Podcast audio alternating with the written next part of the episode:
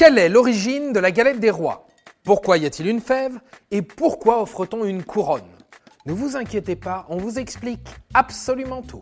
Je peux vous poser une question? Alors, euh, question? Quelle étrange question. Vous avez des questions? C'est l'occasion de mourir moins.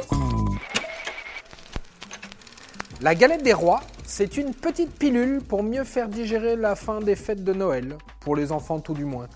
On la fête chaque année le 6 janvier, et on attache l'origine de la galette des rois au roi mage et à la fête dite de l'épiphanie. Eh ben c'est complètement faux. C'est honteux C'est bon, y a pas de quoi en chier une galette euh.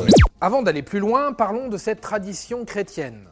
L'évangile, selon saint Matthieu, raconte la balade de trois rois mages, Melchior, Gaspard et Balthazar. À la naissance de Jésus, nos rois mages en Galilée suivaient des yeux l'étoile du berger, vous connaissez la chanson. Leur route les mène à Bethléem, petite ville à 10 km au sud de Jérusalem. Bethléem, bourgade de naissance du mondialement connu Jésus. Et à l'annonce de cette bonne nouvelle, les rois mages apportèrent chacun un cadeau à l'enfant Jésus. Mais si on rattache la galette des rois à cet événement, son origine est ailleurs. Comme l'origine de Noël, la galette des rois est un héritage de l'Antiquité et plus précisément de la fête des Saturnales. Les Saturnales, ce sont 12 jours de gros stuff pour célébrer le passage au solstice d'hiver. En gros, pour célébrer le moment où les jours, et plus précisément le temps d'ensoleillement, s'allongent.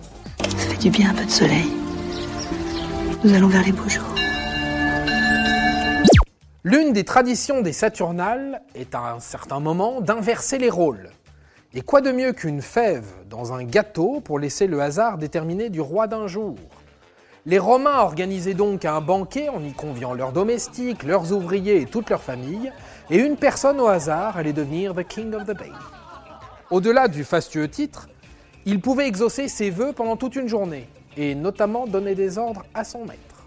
Et le roi cocu par mon valet, c'est ça, ma vengeance. La galette des rois a traversé les siècles. Elle s'est même invitée à la table des rois de France, dont celle de Louis XIV. C'est mon vrai roi, et régent qui est un usurpateur.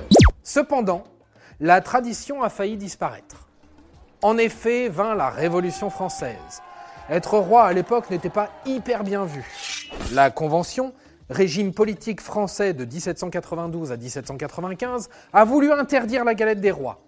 La Commune, le gouvernement révolutionnaire de Paris, à la même époque, a voulu transformer la fête en jour des sans-culottes et la galette dite des rois en galette de l'égalité.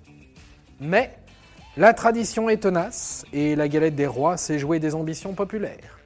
Et encore aujourd'hui, la phrase Pour qui celle-là? laisse place à un Pour mamie du plus jeune qui est sous la tablée. Et voilà, maintenant, vous savez tout. Au revoir, messieurs, dames. C'est ça la puissance intellectuelle. Sapristi Si tu as aimé ce podcast, c'est le moment de t'abonner, de laisser une note ou un gentil commentaire. Et si tu as fait tout ça, eh bien merci, car ça nous aide beaucoup.